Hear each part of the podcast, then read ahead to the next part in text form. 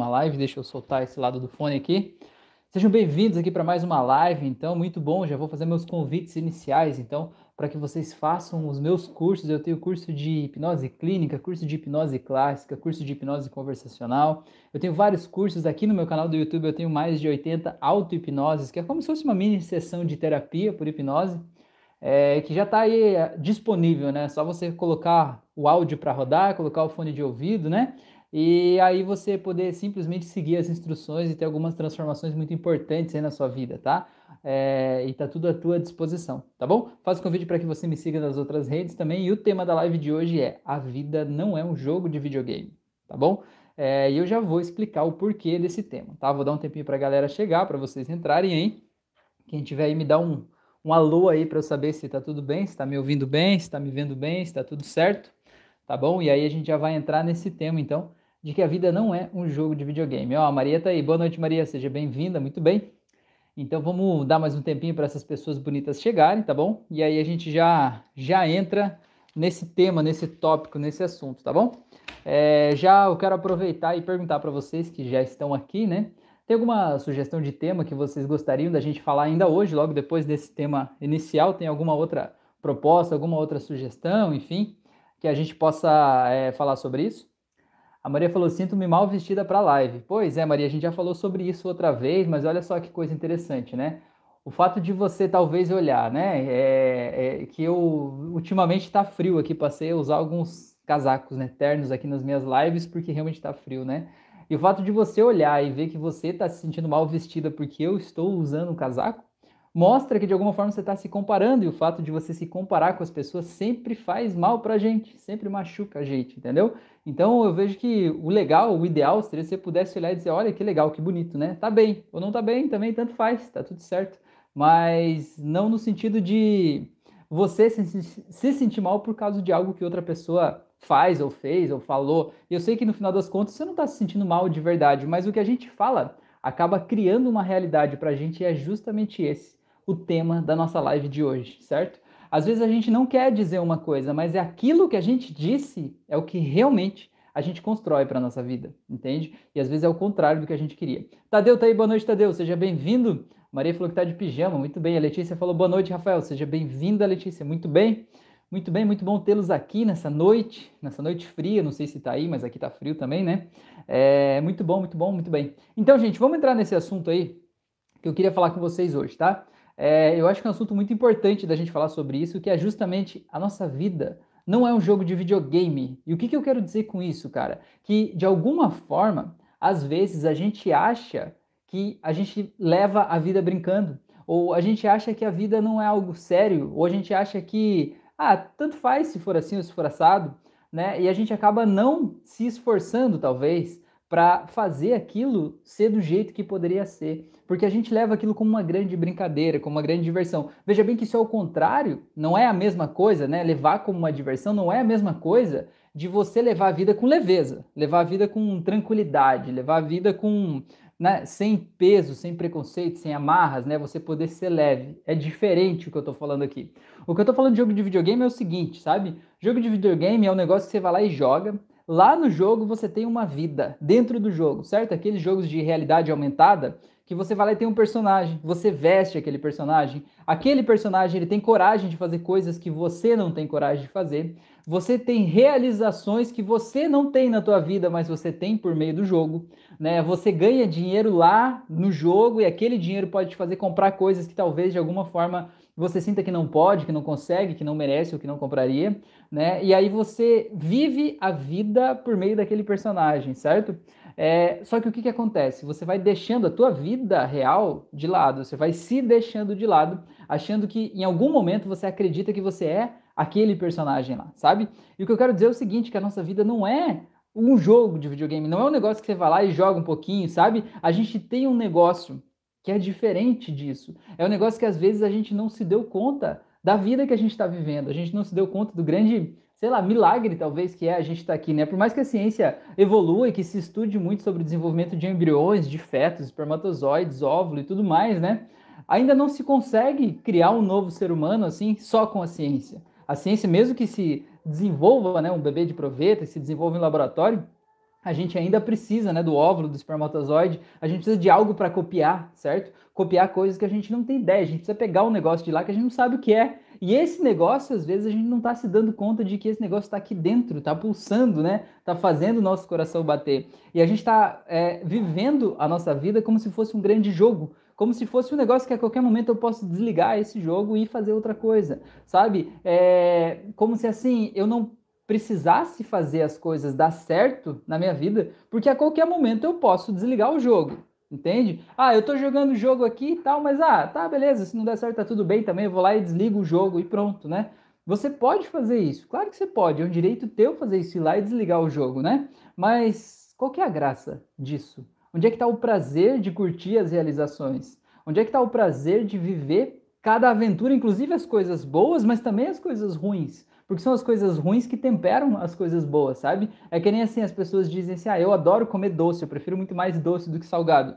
Mas você sabe o que é o doce? Porque existe o salgado, porque existe o azedo, porque existe o amargo. Senão você não conheceria o doce, você não valorizaria o doce, você ficaria enjoado de comer só o doce. Então nossa vida precisa de contraste, sabe? O grande problema é que às vezes a gente tem medo do contraste, a gente acha que a gente é uma coisa só e a gente fica preso naquela coisa que a gente acha que a gente é, sem conseguir ver a vida do jeito que ela está acontecendo de verdade. A vida não está acontecendo num joguinho de videogame, a vida está acontecendo real aqui fora. E às vezes a gente acha que é o jogo e a gente não consegue ver as coisas aqui de fora, porque a gente quer que o mundo de fora se encaixe aquele mundo do jogo, aquele mundo é apenas uma imaginação. Beleza? A Maria falou: podemos abordar o transe hipnótico e o fato de ficarmos presos em certas imagens? Podemos, com certeza. Vamos falar sobre isso já já. A Maria falou: bora deixar o like, pessoal. Verdade, ajuda aí. A Magda falou: boa noite. A Alzanir falou: olá, professor, estou lhe assistindo. Seja bem-vindo. Muito bem, muito bem. Maria falou: também há outro reverso da medalha, levarmos a vida demasiado a sério. Podemos falar sobre isso?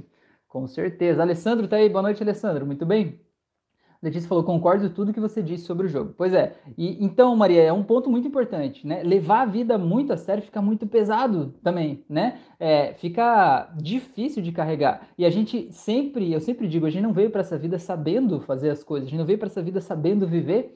A gente não veio para essa vida sabendo sentir as emoções, a gente não veio para essa vida sabendo amar e ser amado. A gente não veio para essa vida sabendo de nada. A gente aprendeu. E a gente aprendeu com os padrões das pessoas que estavam perto da gente, até com os nossos próprios é, relacionamentos, experiências anteriores. Isso construiu quem a gente é, certo? Agora, o que acontece é que muitas vezes a gente aprendeu coisas que deixam a gente completamente preso num emaranhado de coisas, sabe? Como se fosse uma teia de aranha, sabe? O mosquitinho vai voando e se embrulha na teia de aranha. Às vezes acontecem coisas na nossa vida que fazem a gente se embrulhar naquela teia de aranha e a gente acha que não tem mais volta, que não tem mais saída, que não tem mais jeito, que aquela aranha vai vir, vai me enrolar e vai me comer, né? Mas tem jeito, você não é um mosquito, você não tá na teia de aranha. Existem muitas formas de ver a vida de um jeito diferente. É por isso que eu digo, a vida real não é a vida que está na tua cabeça. Na tua cabeça você tem o que a PNL chama de um mapa de mundo, uma interpretação do mundo você tem na tua cabeça, certo? Que ela é diferente da vida que acontece aqui fora. E às vezes a gente acha que aquela interpretação é a verdade e tudo que as pessoas falam pra gente, que é diferente daquela interpretação que está na nossa cabeça, é uma mentira, é uma bobagem, é uma ilusão. As pessoas estão falando para me enganar, as pessoas estão falando para me, é, me fazer de trouxa, me fazer de otário. Por quê? Porque você decidiu que o, mundo que está na tua cabeça é verdade. Ele não é verdade, sabe porque ele está aí na tua cabecinha linda, entendeu? Em algum momento você construiu esse mapa de mundo, mas ele não é a verdade completa e absoluta. A vida não é só isso, tá? E por isso eu quero dizer o seguinte: você consegue imaginar que talvez exista no mundo uma pessoa, pelo menos uma, que não passe pelo que você passa, que não sofra as tuas dores, que não, não, não, não sofra esse sofrimento que você está sentindo, então você pode entender que se aquela pessoa pode viver essa vida de um jeito mais leve, mais próspero, mais harmonioso, mais amoroso, mais em paz, mais tranquilo, você também pode. Você não tem nenhum defeito, você não tem nenhum defeito, você não veio com defeito de fábrica certo? Se você acha que tem algo errado aí em você, é um problema de software, é algo que você aprendeu no momento de programação da tua mente, que você pode reprogramar, mas você precisa querer isso. Porque enquanto você tiver a crença de que você veio aqui para sofrer, você veio para ser humilhado, veio para ser passado para trás, você veio aqui para suportar uma vida de miséria e infelicidade, aguentar até quando for possível e tal, é isso que você vai criar para a tua vida. Ninguém pode te impedir de criar isso. Mas é o direito teu criar isso do mesmo jeito que ninguém pode te impedir de criar uma vida completamente diferente. Criar uma vida de abundância, uma vida de amor, uma vida de tranquilidade. E eu não falo só de lei da atração, do tipo criar uma imagem mental e esperar que o universo vai te trazer aquilo ali. Mas é você criar uma imagem mental e acreditar que aquilo é possível. Porque quando você acredita, você age na direção daquilo. E se você não acredita, você não age, você fica parado. Você até pode mentir para os outros, dizendo, ah, eu acredito e tal. Mas se você não está tomando nenhuma ação naquela direção, não adianta. Podem, tá? Mas é, é muito mais provável que vai acontecer se você fizer a tua parte. Agora, se você não está fazendo a tua parte, é porque você, no fundo, não acredita. E o que, que é esse acreditar? Esse acreditar a gente pode interpretar como fé. O que, que é fé? A religião, né, pega a, essa palavra fé como se fosse acreditar em um Deus, em santos, em anjos, em imagens, numa história específica. Mas fé não é isso. Fé é a capacidade de acreditar que algo que você não está vendo, não está sentindo, talvez, né? Que você não está ouvindo, mas acreditar que aquilo existe. Entendeu? Então, por exemplo, você acreditar que hipnose existe, é fé. A gente tem vários indícios que comprovam o que acontece no corpo e o resultado das pessoas após uma sessão de hipnose. A gente tem a fenomenologia do transe hipnótico, né? A gente é, mediu com equipamentos de ressonância magnética pessoas durante o transe hipnótico e como ficou o cérebro da pessoa, né? E é, todos os efeitos que aconteceram no corpo, mas ninguém pode provar que a hipnose em si existe. Mas ainda assim ela tem resultados. Ainda assim as pessoas têm transformações importantes. Então, a partir desses resultados, a gente cria uma ideia, um pressuposto de que existe sim que ela funciona. Embora muitas pessoas lutem contra, né, e digam que isso não funciona, que isso é uma grande besteira, um grande misticismo, enfim, tudo isso, né? Cada um cria o mundo a partir da sua experiência, certo? Mas a fé é a capacidade de acreditar em algo que você não pode provar. Agora, se você quiser provar que algo existe para daí você poder acreditar, meu amigo, minha amiga, você está perdido. Você está perdido. Sabe por quê? Porque assim, ó, eu vou, vou, vou trazer um outro dado aqui, né? É, de um livro chamado Rápido e Devagar. É, o, o, cara que escreveu um livro é um médico, neurologista, né? E ele mediu lá a capacidade de processamento do nosso cérebro. E segundo os dados, a pesquisa dele, né? O nosso cérebro tem a capacidade de processar, se eu não me engano, agora não tô até meio perdido aqui, mas se eu não me engano, são 11 milhões de bits por segundo, sendo bit a menor unidade de informação, certo? Então, em um segundo, nosso cérebro processa 11 milhões de bits, certo? E segundo esse, essa mesma pesquisa, a nossa parte consciente, ou seja, a nossa consciência, consegue processar por segundo somente 45 bits. Não é 45 mil no universo de 11 milhões. É 45 bits no universo de 11 milhões de bits. Isso é, sabe o quê? Nada. Nada. Você não sabe de nada do que está acontecendo de verdade aí dentro de você, no mundo à sua volta você acha que sabe. Agora, quais são os dados que o teu consciente, né, o teu subconsciente, sei lá, que você de alguma forma vai trazer para a tua consciência? Quais são os dados naquele universo de 11 milhões de bits que você está processando a cada segundo? Quais daqueles 11 milhões você vai trazer para a tua consciência, que são esses 45 bits apenas, que é o que você vai ter consciência do que você está sabendo naquele momento? Quais são os dados? Você vai trazer os dados que forem importantes para você. E quem que define o que é importante para você? Sou eu? Não, não sou eu que defino o que é importante para você. Quem define o que é importante para você é você mesmo. É o que você presta atenção, no que você coloca o teu foco, no que você coloca a tua atenção. Então, quanto mais você foca em uma coisa que te traz tristeza, por exemplo, mais o teu cérebro vai trazer para o teu consciente outras imagens, outras situações, outras experiências que te façam se sentir triste, porque ele entende que aquilo é importante para você. Quer dizer que você não tem momentos alegres na tua vida? Não, você tem momentos alegres. Só que aquelas coisas que poderiam te trazer alegria simplesmente não vêm para tua consciência, não vêm para esse universo dos 45 bits, porque aquilo não é importante para você. No fim das contas, para você importante é só o que é dor, o que é tristeza, o que é decepção, o que é frustração, o que é mentira, né? Naquele mundo, talvez, em que você vive isso seja importante, é só isso que você vê. Você não consegue ver nada além disso, certo? Por que, que eu estou dizendo isso? Porque assim, ó, por exemplo, nesse momento você está recebendo estímulos sensoriais, lá naquele universo dos 11 milhões de bits, você está recebendo estímulos sensoriais que vêm do teu pé direito. Mas você não tem consciência deles, a menos que o teu pé direito esteja com frio, esteja congelado, tenha acontecido algo diferente com ele mas ele estava no teu inconsciente, né? As sensações que você tem do pé direito não estavam na tua consciência até eu falar dele. Quando eu falei dele, você trouxe para a consciência se o teu pé está de meia, como é o contato, se ele está encostando no chão, enfim, como é a sensação do teu pé direito. Mas ao mesmo tempo, teu pé esquerdo não está na tua consciência. E agora que eu falei dele, ele veio para esses 45 bits. Ou seja, nesse momento, o pé esquerdo é importante, porque eu falei dele, você botou o foco lá e trouxe para a consciência certo? Do mesmo jeito, a tua mão direita está fora do radar e agora ela entrou no radar, agora que eu falei isso, você trouxe essa consciência, certo? O que, que eu quero dizer com isso? Nesse processo de autoconhecimento, muitas pessoas entram num caminho de é, despertar espiritual, né? Num caminho assim de mediunidade, de ter contato com outras coisas, sentir coisas diferentes, sentir sensações de lugares, de outras pessoas, enfim. E essas pessoas dizem assim: Meu Deus, eu entrei nesse mundo agora, eu estou sentindo um monte de coisas aqui que comecei a sentir agora. A questão é: você não começou a sentir agora.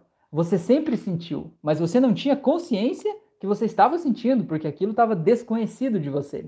Aí quando você começa a estudar, a ler sobre, sabe que dá para ser, de certa forma, que né, você pode sentir energias de lugares, de pessoas, enfim, você passa a observar aquilo, aquilo se torna importante para você e vem para a tua consciência. Então você acaba tendo consciência, conhecimento daquelas coisas que sempre estiveram lá, mas que você não via.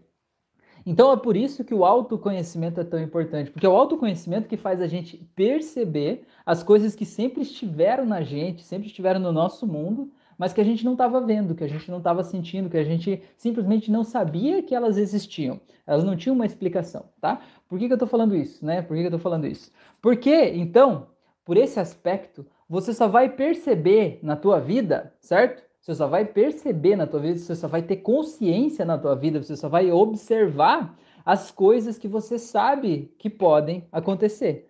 Todas as outras coisas que você não sabe que podem acontecer, ou que você não aceita que possam acontecer, elas simplesmente não vão vir para a tua consciência, porque você não sabe que elas existem, você não sabe que elas são possíveis. Então você recebe os estímulos, mas você não processa esses estímulos, certo? Não traz para a tua consciência. Como talvez agora aí onde você está ouvindo essa live, talvez você esteja ouvindo um monte de outros barulhos externos, talvez carros, cachorros, vizinhos, televisão, não sei.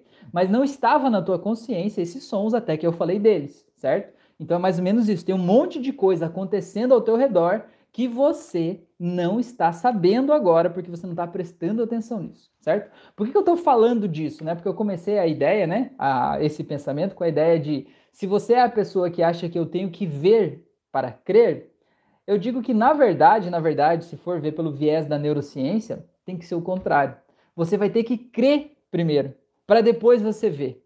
Porque na verdade isso já está na frente dos teus olhos, mas você não está vendo. Não está vendo por quê? Porque lá naquele universo dos 11 milhões de bits, você está vendo, mas você não está trazendo para a tua consciência aquilo ali porque você não sabe que aquilo pode existir, você não acredita que aquilo é possível e aí você não vê.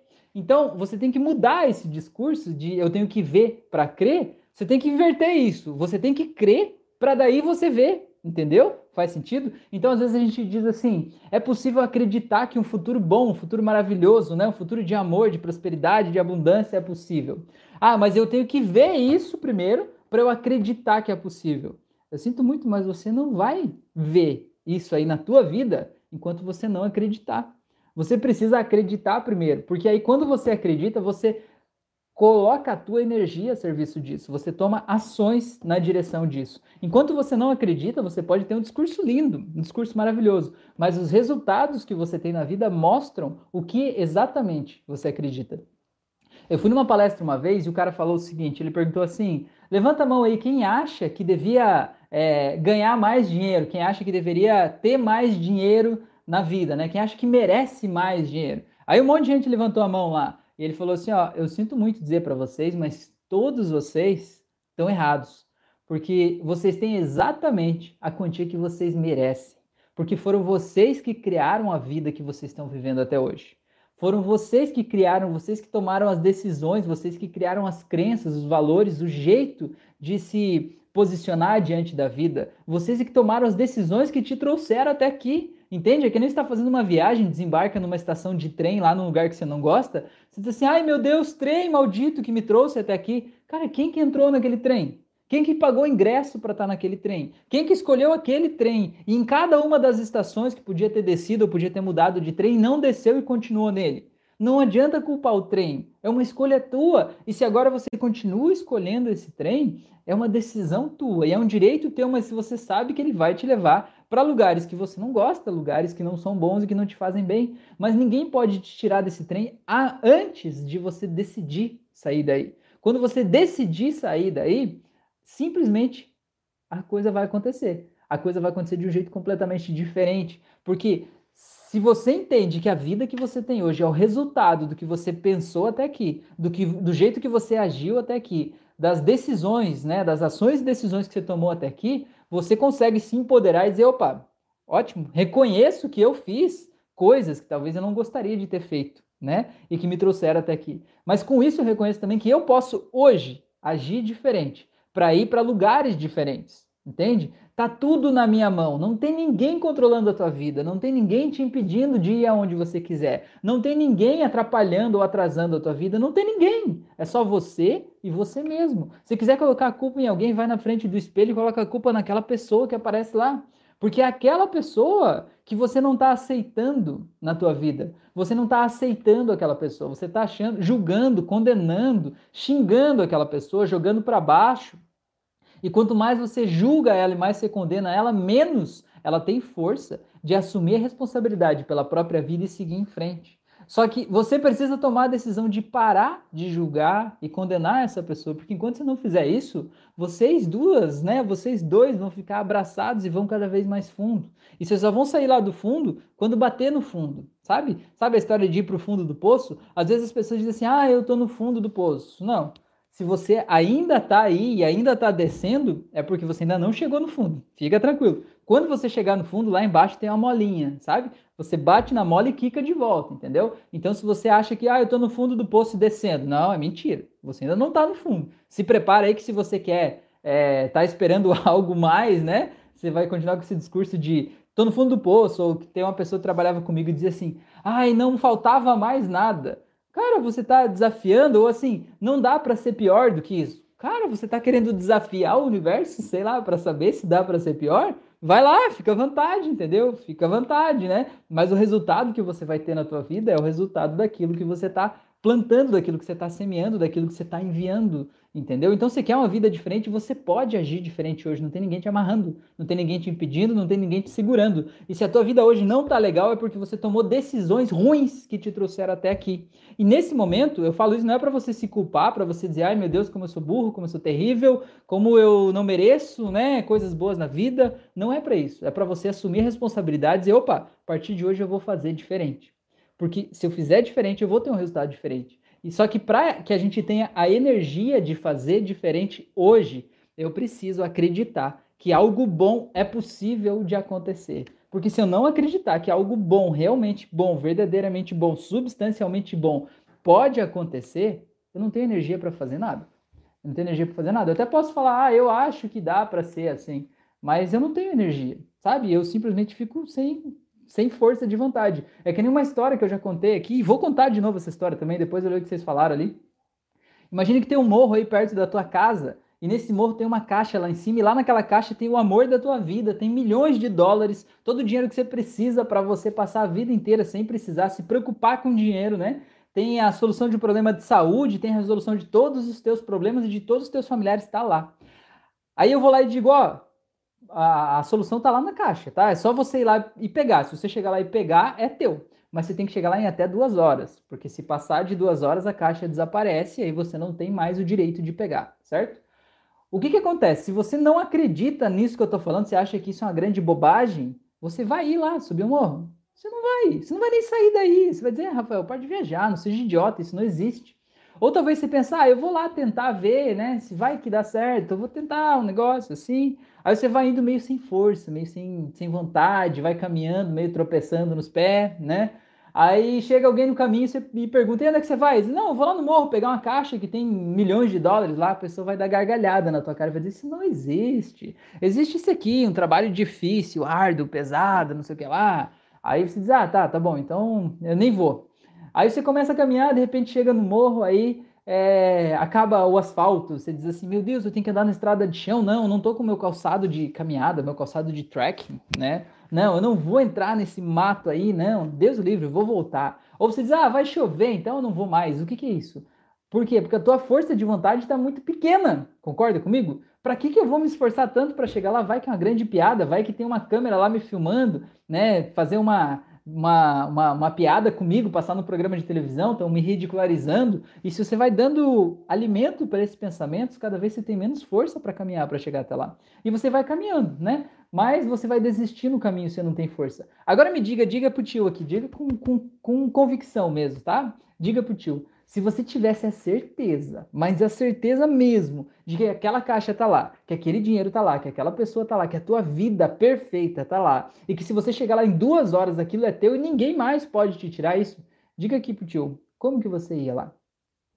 Eu tenho certeza que você se jogava da janela do segundo andar, você tiver de pijama, você ia de pijama, se tivesse só de cueca, você ia só de cueca mesmo, se saísse de chinelo havaianas rasgado, não importa, você ia correndo, das, desce para de carro você ia, não você ia de trem, ia de bonde, ia de cavalo, ia de a pé, né? Se você chegasse lá no mato e tivesse um mato, um barro, você dissesse, ai, não tô com meu calçado de trilha, você não ia nem pensar isso, você se enfiava no mato, entendeu? Rasgou a roupa, vai com a roupa rasgada, mesmo não tô nem aí. Por quê? Porque você acredita que aquilo é possível e aí você age na direção daquilo. É isso que eu quero dizer para vocês aqui, minhas pessoas lindas do meu coração. Se você não acreditar que aquilo é possível, você não vai ter força nunca para fazer nada na tua vida, entendeu? E você precisa acreditar. Agora, se você achar que você vai ter que ver aquilo sendo possível primeiro para depois acreditar, você nunca vai ter força para subir o morro para saber se aquilo lá é possível. Entendeu? Então é isso, é isso que eu quero passar para vocês, né? A importância de acreditar que algo bom é possível. Porque como é que a gente olha para o nosso futuro?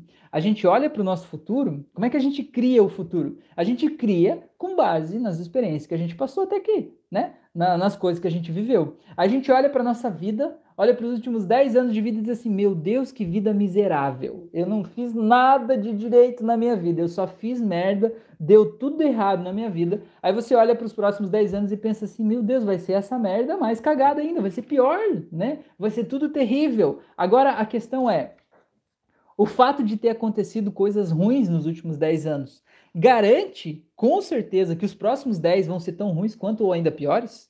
Porque se você está pensando isso, quer dizer que você não se permitiu aprender com as experiências que aconteceram. Porque aconteceu um monte de coisa ruim, ótimo, perfeito. Agradeça pelas coisas ruins que aconteceram. São elas que te tornam mais forte. São elas que te tornam mais corajoso, são elas que te dão mais força, mais determinação, são elas que te colocam na direção do que você quer e do que você pode construir. Né? É, é a têmpera do aço que faz a espada ser mais dura, não perder o fio, na é verdade? Então, a questão é, você pode olhar para o teu passado com pena de si mesmo e dizer, nossa, sofri tanto, ai, que terrível, as pessoas são tão ruins comigo, as pessoas me usam, me abusam, as pessoas só fazem coisas malvadas comigo, né? As pessoas só, só querem me usar, só querem me humilhar, só querem fazer coisas ruins comigo, né? Ninguém de alguma forma quer me ajudar, eu não tenho ninguém em quem eu possa confiar, né? Eu não consegui construir nada do que eu achava que teria construído nesses últimos 10 anos. Como é que você vai se sentir em relação ao futuro? Você vai se sentir uma merda. Vai se sentir assim se você ficar olhando para o teu passado assim.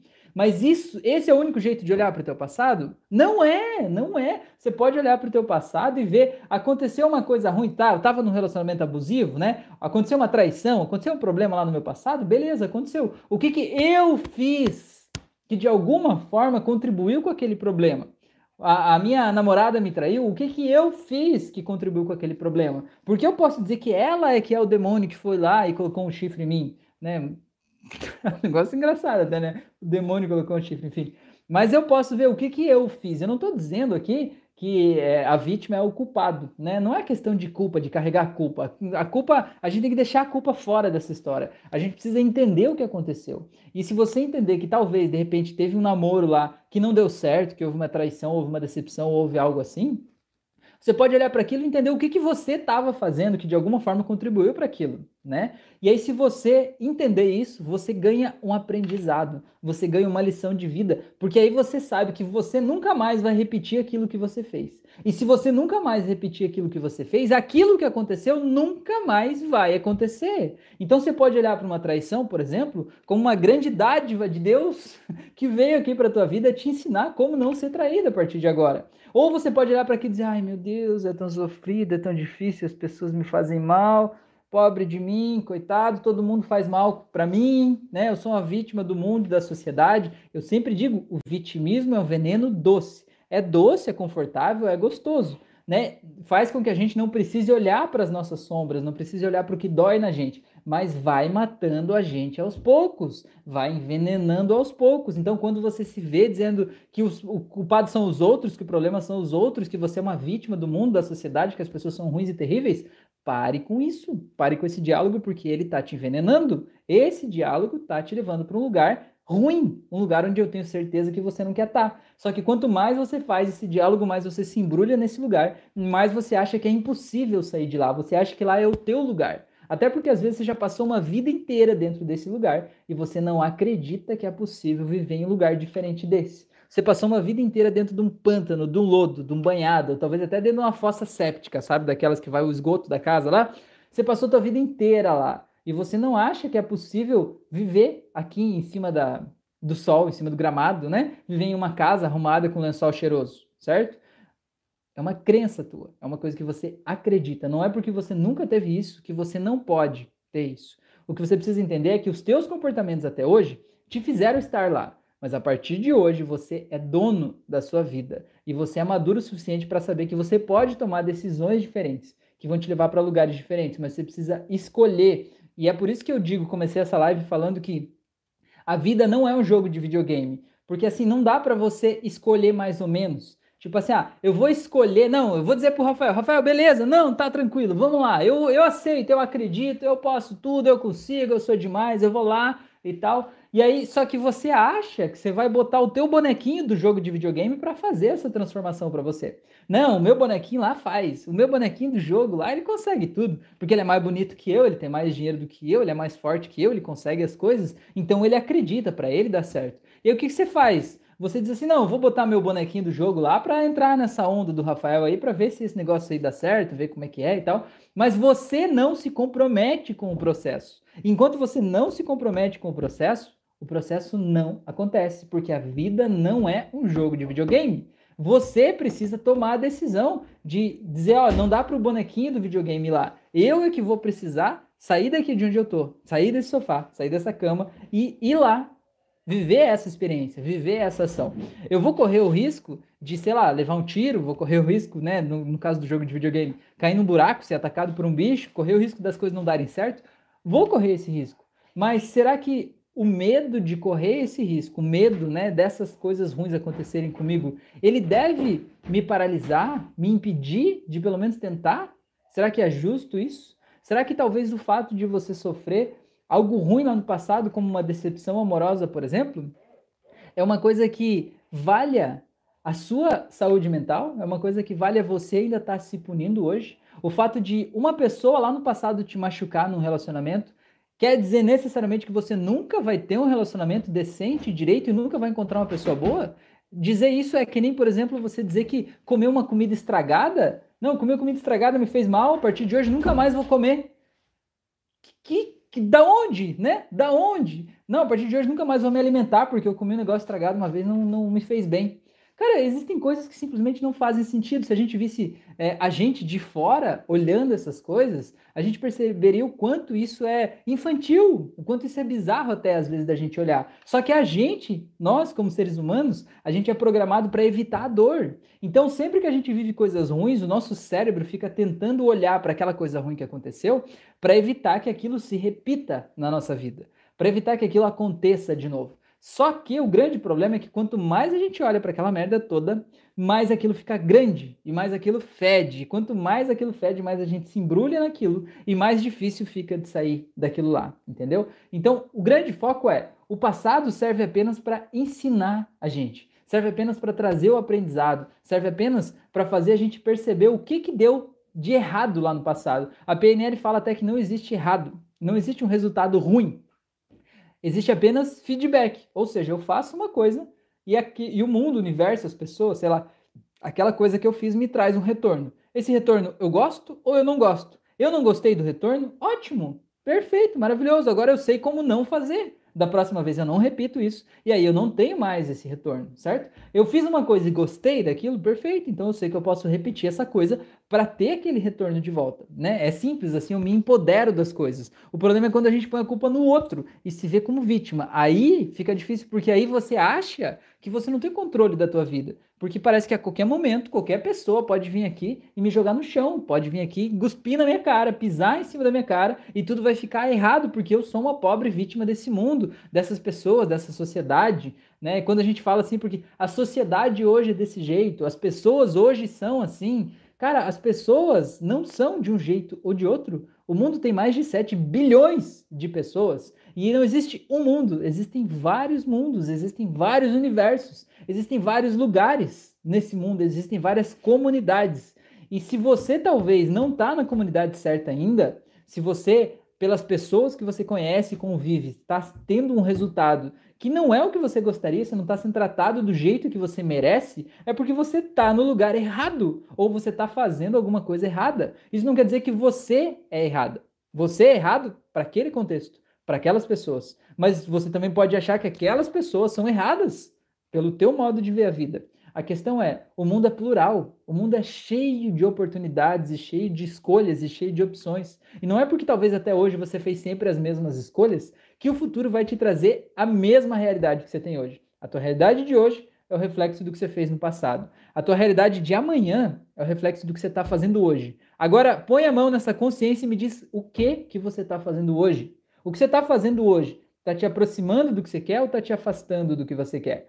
Você acredita realmente que você pode construir um futuro decente, de verdade, bom, muito melhor do que sobreviver, mas um futuro com com assim propósito, um futuro com abundância, sabe? Um futuro com amor, porque se você acredita nisso, você vai construir isso.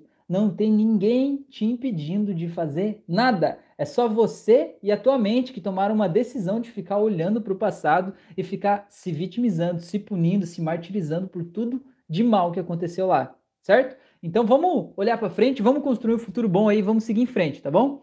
Deixa eu ver o que vocês falaram aqui, porque eu sei que eu falei bastante aqui um pouquinho. Deixa eu voltar aqui. É... Beleza, o Alessandro falou boa noite. Letícia, concordo com tudo que você disse sobre o jogo. Legal.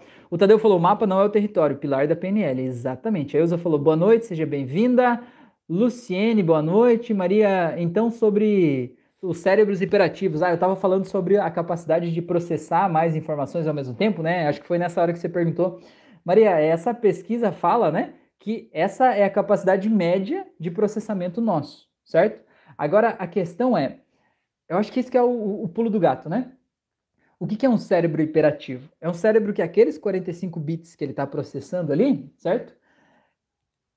a maioria daqueles 45 bits são pensamentos. Porque veja bem, a capacidade de processar do cérebro não são só pensamentos, certo? Eu estou olhando, vocês estão olhando para esse vídeo aqui, então vocês estão usando parte do cérebro de vocês para criar as imagens, né, que vocês estão vendo, né, os fótons, né, de luz que vem na direção da sua retina e que passa por uma lente que cria uma imagem aqui atrás, o teu cérebro se impressiona com essa imagem e gera uma interpretação dessa imagem. Então você está usando parte desse processo para a imagem. Você está usando parte desses bits para você decodificar o som, né? Que o teu tímpano vibra com o som e aí você recebe um impulso elétrico e usa parte disso para esse impulso elétrico, certo? Você está usando parte desses 45 bits aí para você ter a consciência corporal do seu corpo, né? Se você está é, sentado, se você está de pé, se você está com frio, se você está com calor, certo? E você usa também parte disso, claro, um pouco para o olfato, um pouco para o paladar, enfim, todos os cinco sentidos básicos, né? Mas você usa parte desses 45 bits para pensamentos. O que, que são pensamentos? Pensamento é tudo o que não tiver nos teus cinco sentidos. Não é uma coisa que eu estou vendo agora, não é uma coisa que eu estou ouvindo agora, não é uma coisa que eu estou cheirando agora, nem sentindo gosto agora, nem observando agora. É um pensamento seja do passado, algo que passou, né, algo um trauma, uma situação ruim, sei lá, ou algo que era bom e acabou, ou seja algo do futuro que eu estou pensando sobre o futuro, sobre tudo que pode dar errado geralmente na minha vida, né, e tudo que pode acontecer e eu fico pensando sobre tudo aquilo. Ou seja, o que é uma pessoa hiperativa? Não é uma pessoa que necessariamente use mais o cérebro dela, ou que tem uma capacidade maior de consciência sobre o cérebro dela. Não. Quer dizer que ela, ela afunila, ela diminui, né? Todos, todas as informações que ela receberia pela visão, pela audição, pelo olfato, pelo paladar, pelo tato, e ela concentra toda a capacidade dela de consciência para pensamentos, certo? Ela como se fosse assim, vamos dizer que fosse meia meio, metade consciência corporal e metade pensamentos. Essa pessoa que é hiperativa, ela basicamente desliga a consciência corporal dela e ela se foca nos pensamentos. E a partir de então ela se desconecta da realidade, porque o que mantém a gente conectado com a realidade é o que eu estou vendo, o que eu estou sentindo, o que eu estou ouvindo, o que eu estou cheirando, isso é o mundo real. Agora, se eu não percebo, não trago para minha consciência esses estímulos do mundo real, né? Eu estou dando mais ênfase para os meus pensamentos, para minha intelectualidade. Talvez até eu ache que ser intelectual é uma grande vantagem competitiva e justamente por isso talvez me elogiaram por eu ser uma pessoa inteligente e justamente por isso eu acho que não me importa a minha consciência corporal, importa apenas o que eu estou pensando. E isso faz a gente ter um monte de pensamentos, e esses pensamentos, como eles não estão ligados com a realidade, porque eu não estou pensando eles e colocando em prática para eu analisar o feedback pela minha visão, olfato, paladar, audição, enfim, né? Eu estou apenas pensando eles, no mundo dos pensamentos, tudo pode acontecer. E no mundo dos pensamentos, eu posso pensar o que eu quiser, mesmo que aquilo não faça nenhum sentido. Mesmo que aquilo seja a coisa mais absurda do mundo, eu posso pensar. E eu posso acreditar nele, eu posso me emocionar com ele, e eu posso mergulhar nele, entendeu? Então, por isso que pessoas hiperativas têm essa dificuldade de estar presentes, porque elas vivem no mundo dos pensamentos, elas vivem na mente, né? Certo? Então, aproveitando esse gancho, por que, que a hipnose, por que, que a meditação, por que, que o mindfulness de alguma forma trazem tanto efeito? Isso já é cientificamente comprovado, né? Por que, que momentos de pausa, de relaxamento, principalmente a meditação em silêncio, né? Por que, que traz tanto efeito para a gente? Porque traz a nossa consciência de volta para o nosso corpo, certo?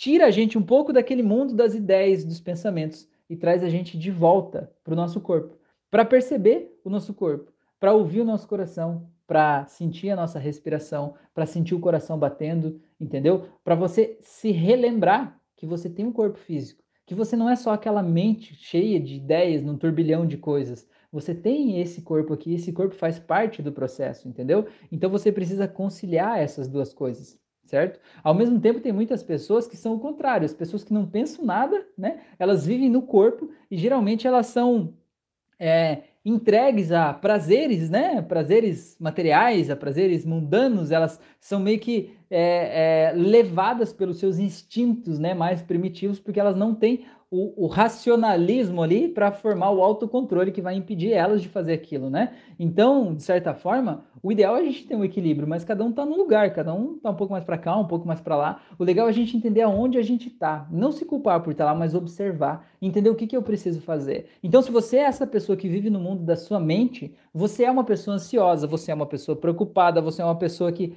pensa coisas terríveis sobre o futuro, você é uma pessoa que provavelmente está deprimido, né? Você tem tudo isso. Por quê? Porque você não está no teu corpo, você não está conectado, você está apenas olhando para os teus pensamentos e está imaginando um monte de coisas. Esses pensamentos ficam brigando uns com os outros, sabe? Como se fossem é, galos de briga, sabe? Assim, tipo, brigando uns com os outros, assim, e eles ficam lá se degradando e você tá ali, você não sabe o que faz sentido e o que não faz. Porque se você tivesse o hábito de trazer esses pensamentos um pouco para o mundo real e testar eles e olhar e observar eles com os teus sentidos, né? Vou, vou ver se isso aqui dá certo e tentar se aplicar aquilo ali, você ia saber se um pensamento faz sentido, se ele vai te levar para frente ou não, ou se ele está ali apenas para, de alguma forma, estar tá te sabotando, né? Atrapalhando a tua vida, beleza?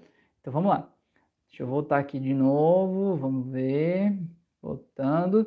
A Ilza falou verdade, a Magda falou e também o que fazer com o que sentimos se o que sentimos é nosso e, ou do outro. Eu estava falando naquela hora, né, sobre a gente observar os sentimentos das pessoas, né? É, Magda, esse ponto eu acho um ponto muito interessante da gente falar, que é assim, ó, é, eu sei que muita gente do mundo da hipnose, da terapia, né, é, da psicologia, inclusive, né, é, acredita, não acredita em nada disso, né? Acredita que tudo é meu, sabe? Tudo é meu, só existe eu no mundo e tudo que eu sinto é meu próprio, certo? Fui eu que senti aquilo ali. Mas eu não acredito nisso porque eu não cheguei aqui na hipnose primeiro, eu vim de outro lugar, né? Eu vim por um processo de autoconhecimento. Eu vim lá do reiki primeiro, depois eu fui para o mesmerismo, magnetismo, e aí então cheguei na hipnose e me identifiquei muito, certo? Então eu não cheguei por aqui, eu vim por uma outra porta, né? Mas eu realmente não só acredito, como eu vejo isso acontecendo. É, quantas vezes eu vou fazer uma sessão de hipnoterapia com a pessoa e eu sinto o que o meu paciente está sentindo, entendeu? A pessoa está com dor de cabeça lá, eu sinto a dor de cabeça aqui, né? É, é uma coisa que eu sei que não faz sentido nenhum, não dá para explicar isso, né? Pelo mundo mental, pelo mundo das ideias, mas dá para sentir isso. É fácil de sentir isso. E a pessoa não precisa me dizer que está com dor de cabeça para eu sentir a dor, para daí eu dizer, ah, você foi sugestionado. Não, eu sinto antes. É um negócio muito louco, é difícil de explicar, entendeu? Então o que a Magda está perguntando é justamente isso. Como saber se aquilo que eu senti é meu ou é do outro, né? No caso dessa dor de cabeça, por exemplo. Imagina que eu chego perto da Magda e sinto uma dor de cabeça terrível, né? Como eu saber se aquilo é meu ou é dela? Eu vou te dizer o seguinte, eu vou te dizer o seguinte. Você não tem como saber tudo, você não tem como ter certeza de tudo. Então pega essa. Decida quem é você. Quem é você, afinal de contas? Você é uma pessoa que tem dor de cabeça? Você é uma pessoa que vive doente? Você é uma pessoa que está sempre preocupado? Ou você é uma pessoa que está tranquilo? Você é uma pessoa que está em paz? Você é uma pessoa que não tem nenhuma dor? Você é uma pessoa que está em harmonia com você mesmo? Uma pessoa que está feliz e energizada? Se você decidir que você é essa segunda pessoa, aí você já tem a tua resposta. Quando aparecer uma dor de cabeça, essa dor de cabeça é tua ou não é? Entendeu? A questão, né, é você olhar, eu gosto muito de, eu tenho até salvo no meu celular em PDF um livro é, chamado A Linguagem do Corpo, da Cristina Cairo. É um livro de metafísica da saúde. Eu acho muito legal que quando acontece alguma coisa no meu corpo, sabe, eu sinto, sei lá, uma dor no estômago, uma dor em algum lugar específico, né, um mal-estar de alguma coisa, eu sempre corro lá e vou pesquisar isso aqui, o que que é. Qual é o pensamento, qual é o sentimento, o que, que eu estou vendo do mundo de um jeito errado, de um jeito atravessado, que está causando esse problema que o meu corpo está me mostrando. E aí, olha só a diferença. Eu vejo o meu corpo como o meu amigo. Ele está me ajudando a perceber, observar algo que eu não estava vendo por conta própria. E como é que ele está me ajudando a observar isso? Por meio de uma dor, certo? Uma dor que eu não posso negar. Aquela dor está doendo de verdade, não dá para eu negar ela. Então, pela dor, eu sigo o caminho e observo o que, que eu estou pensando. E aí lá no livro é muito legal que fala, né? E sempre deu certo, pelo menos nesse livro eu recomendo para vocês, chama Linguagem do Corpo, da autora Cristina Cairo.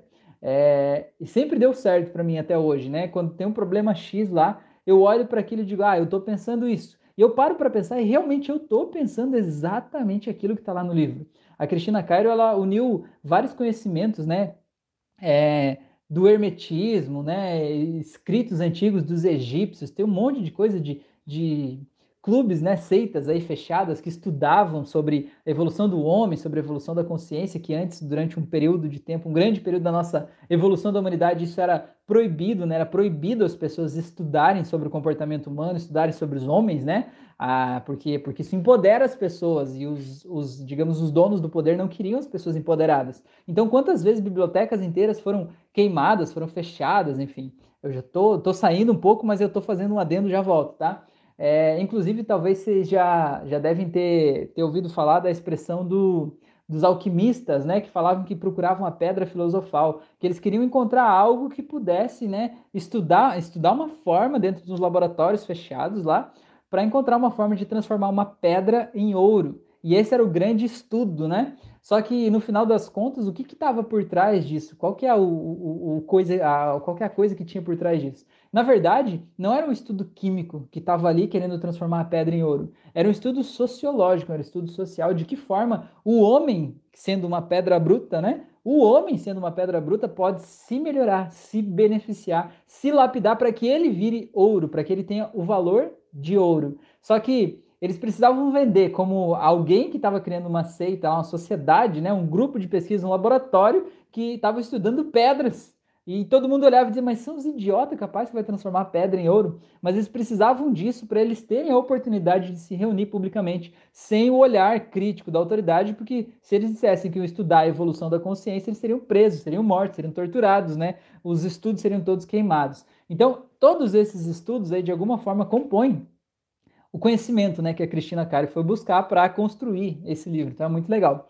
Então, voltando ao assunto, quando eu sinto uma dor no meu corpo, eu busco o que, que aquela dor representa. Cada parte do corpo da gente representa um sentimento, representa uma emoção, representa uma coisa que está se passando aqui dentro. Quando eu olho para aquela coisa e digo assim, por exemplo, ah, eu estou me sentindo mal porque eu estou, sei lá, tô, sei lá, tô com raiva de alguém, vamos dar um exemplo, né? Tô com raiva, esse é um sentimento de raiva, né? A raiva vem do quê? Vem da injustiça, certo? Então eu me, me sentindo injustiçado por alguém. Aí se eu paro para pensar, eu vejo assim, pô, mas é, eu tô com raiva mesmo, né? Aconteceu uma coisa lá que fez eu me sentir injustiçado. E a raiva em que parte do corpo que dá? Dá no fígado, né? Então, se você tá com problema no fígado lá, você provavelmente tá com raiva, uma raiva incrustada aí. E aí você pensa assim, pô, eu tô com raiva, beleza. Aí você, eu, no meu caso, né, fecho os olhos, faço um relaxamento comigo mesmo e penso assim, por que, que eu tô com raiva? E aí as respostas vão surgindo. Tô com raiva de quem? O que, que aconteceu? E aí, de que jeito eu posso olhar para essa história, ou contar essa história de um jeito que eu não me sinta com raiva, ou de um jeito que eu não me sinta vítima, porque se eu tô com raiva, eu tô me sentindo vítima. Porque a raiva, ela vem do sentimento de injustiça. E eu só me sinto injustiçado quando eu me sinto vítima de algo, entendeu? Então, eu olho para aquilo e digo de que jeito eu posso assumir a minha responsabilidade pelo que aconteceu, ter isso como um aprendizado para eu poder seguir minha vida leve sem isso. Cara, e é incrível. 5, 10 minutos, aquilo simplesmente vai. Porque aquela dor é um recado, sabe? É uma mensagem. E eu escolho aprender aquela mensagem, eu aprendo ela e pronto, entendeu? Então, na verdade, a minha sugestão é justamente essa Escolha quem você é. Escolha como você se sente. E cada vez que acontecer alguma coisa que não seja de acordo com o que você quer, pesquise, aprenda, descubra o que, que aquela dor ou aquele problema quer te ensinar e escolha aprender o que aquele problema quer te ensinar. Que quando você escolher aprender, o problema vai embora, sabe? É como se fosse o, carteiro que vem te trazer uma mensagem. Você recebe a mensagem, ele vai embora. O carteiro não vai ficar na tua casa. Entregou a carta e vai ficar lá jantando com você. Ele não vai, certo? Ele vai entregar o recado e ele vai embora. Tudo bem? É, a Letícia falou, faz muito sentido tudo que você disse, explicação sensacional, legal, valeu. Freta aí, boa noite a todos. A, a Maria falou sobre o complexo de São Tomé, né, na hora que eu estava falando do ver para crer ou crer para ver. Beleza, o Carlos falou boa noite, Claudinei falou parabéns pelas palavras, valeu. A Dani tem também boa noite, a Ilza, verdade. Letícia falou, eu iria de qualquer forma, subir o morro lá, né, Letícia? Com certeza. Tadeu falou, Pare de querer ver para acreditar e passe a acreditar para ver. Rafael que é por aí, Tadeu, por aí. Vamos fazer, vamos fazer, atualizar esses ditados aí, não é verdade? É, a Ilza falou sim, verdade, deu risada, é isso aí, beleza.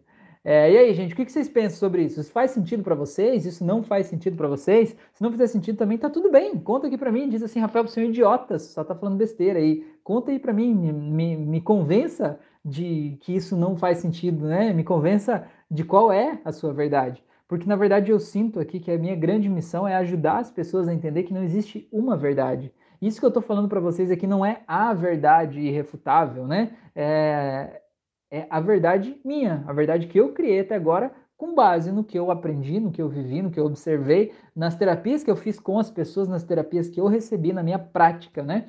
Isso é o que faz sentido. Existe muita teoria por aí, existe muito curso com um monte de teoria linda, sabe? Vem aqui fazer isso, cinco passos para não sei o que lá, 20 regras para não sei o que, 35 posições de não sei o que lá, né? E você vai vendo tudo como fórmulas mágicas e secretas para você atingir um nível de felicidade, de plenitude e tal.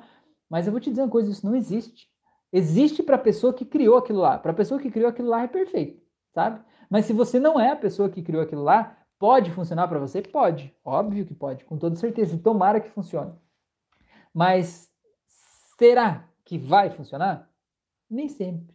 E essa que é a questão que a gente precisa entender, que cada um observa o mundo com base na sua realidade interna, certo? Como se fosse um óculos que a gente coloca.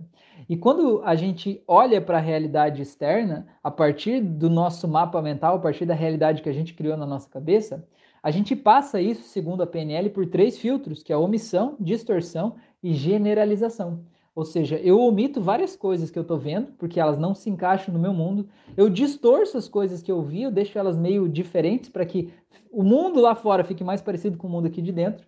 E eu generalizo as coisas. Quando acontece algo que é de acordo com o que eu penso e acredito, eu digo, viu? É desse jeito. Eu falei que é assim, sempre é desse jeito. Comigo não dá certo né, vai reforçando as nossas crenças. Agora, a questão é, o teu mundo interno não é o mundo real. Não é. É apenas o jeito que você decidiu olhar para a vida, aquele joguinho de videogame, entendeu? Que você colocou lá. Só que você pode mudar o teu mundo interno. E como é que você muda o teu mundo interno? Você muda quando você decide mudar. Você muda quando você toma a decisão de olhar para as coisas que a vida traz para você que não faz sentido nenhum aquilo, sabe? Alguém traz uma coisa para você, ou te diz uma coisa que não faz sentido nenhum, e você em vez de se defender, em vez de rebater, em vez de querer convencer as pessoas do teu ponto de vista, você se permite ouvir. Mas ouvir não só no sentido de ficar quieto, em vez de ficar falando, ficar aqui na tua cabeça bolando todas as coisas que você queria dizer, o que você quer dizer, e ficar é, pensando como retrucar. Mas você ouvir atentamente e você se permitir pensar: será que isso faz algum sentido? De que forma isso faria sentido? E se isso que essa pessoa está falando realmente for real, como isso se encaixaria no meu mundo? Se você parar para se perguntar esse tipo de coisa, você vai fazer assim, ó, uma explosão na tua mente, sabe? Porque existem duas formas de você encarar as coisas que a vida te traz. Existe a forma do advogado e existe a forma do cientista, tá? Qual é a forma do advogado? O advogado, quando ele vai defender um caso, ou ele vai lá para ser o advogado de acusação né, de um caso, ele já tem uma decisão tomada, certo? Ele vai defender a pessoa, ele já decidiu que aquela pessoa é inocente. E ele vai buscar todos os argumentos que provem que aquela pessoa é inocente. E ele vai simplesmente ignorar todos os argumentos que apontariam contra aquela pessoa, ou vai encontrar uma forma de mudar o jeito de olhar para aqueles argumentos para que de alguma forma eles se tornem menos ruins, né? Se tornem melhores. Por quê? Porque ele está querendo editar a realidade, editar os fatos, editar as evidências para que aquilo fique mais agradável de acordo com a decisão que ele já tomou antes. Entendeu? Como que é a visão do cientista? O cientista é a pessoa que ela não toma uma decisão antes. Ela aceita que tudo que vem para ela pode ser verdade ou pode não ser verdade. Ele aceita até que ele possa experimentar por sua própria conta e depois que ele experimentar por sua própria conta, tiver um resultado, aí sim ele vai tomar uma decisão se aquilo é verdade ou não é. E se ele decidir que aquilo é verdade, aquilo vai ampliar o mundo dele, entendeu? Ele não vai estar no mundo fechado, onde ele está tentando filtrar as coisas que vêm de fora para ver se as coisas se encaixam naquele mundo e rebater o que não faz sentido. Ele simplesmente vai olhar e vai dizer: bom, isso pode ser verdade. E se fosse verdade, como seria? E aí ele testa. E aí, quando ele testa e percebe que aquilo faz sentido, aquilo aumenta o mundo dele. E o Einstein já disse que uma mente que se abre para uma ideia nova jamais volta para o tamanho original, certo? Então, essa que é a questão, né? Eu quero picar vocês com esse bichinho, né? Esse bichinho aí do, do pensar como cientista, sabe? Pensar, e se fosse? Sabe aquela pessoa que te fala um monte de coisa que não faz sentido? E como seria se você pudesse ouvir o que aquela pessoa está falando e pensar assim, e se isso que ela está falando fosse verdade, como que seria?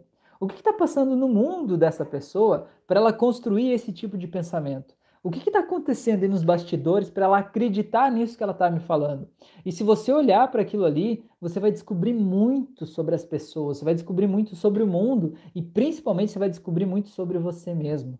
Mas para fazer isso precisa coragem. Precisa coragem de você sair de um pedestal de arrogância e admitir que você não está sempre certo, entendeu? E a gente parece que tem medo disso, a gente quer estar sempre certo, desesperadamente certo. E isso faz com que a gente rebata coisas que talvez poderiam realmente transformar a nossa vida, tá bom? Então deixa eu ver o que mais vocês falaram aqui.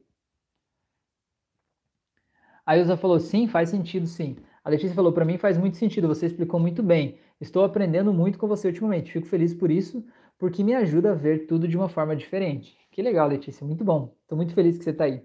Gente, estamos chegando então em uma hora de live. Já vou fazer aqui o convite para vocês, então, né? Para a gente fazer a finalização do processo aqui, né? Agradecer vocês por estarem aqui junto comigo nesse momento incrível, por a gente estar tá aprendendo tanto junto aqui, tá? É, se vocês quiserem mandar sugestões dos temas das próximas lives, pode colocar aqui. Convidar vocês para fazerem os meus cursos de hipnose clínica, hipnose clássica, hipnose conversacional, terapêutica, né? Me seguirem no Instagram, no Spotify, no Telegram, no Facebook, tudo que é lugar por aí. Cada mídia tem conteúdos diferentes, tá? Eu quero convidar vocês para fazer as minhas auto-hipnoses aqui do canal. Tem mais de 80, fazer as meditações guiadas da Fran que tem aqui no canal também. Se você está me ouvindo pelo Spotify ou pelo Deezer, vem participar comigo ao vivo toda segunda e quinta noite às 9h36 da noite. Vai ser um prazer ter você aqui comigo para a gente aprender junto, para a gente construir junto, tá bom? E se você sentir que eu posso te ajudar a transformar a tua vida, posso te ajudar a acreditar naquele futuro maravilhoso que você sabe que você pode ter ou que você não sabe ainda, que você não sabe como pode ser, mas se quiser descobrir esse futuro, conhecer como é esse futuro, quiser sair desse jogo de videogame e viver a vida real, e achar que eu posso, sentir que eu posso te guiar nesse processo, no processo terapêutico, eu vou ser a pessoa mais feliz do mundo em poder te ajudar com isso, tá bom? Então me manda uma mensagem direct lá no Instagram que eu te explico certinho como é que funciona a minha sessão de terapia. É, eu faço a distância por chamada de vídeo, você só precisa de um fone de ouvido com microfone, tá? Vai ser muito bom poder te ajudar nesse processo, tá bom? Então, se sentir que eu posso te ajudar, me manda uma mensagem que eu te explico como é que funciona, tá bom? Gente linda, gente querida do meu coração. A Ilza falou, nós que agradecemos, professor, por você estar com nós. Beleza, estamos todos juntos aqui numa só família, tá bom? Gente, se cuidem, um grande abraço e até a próxima.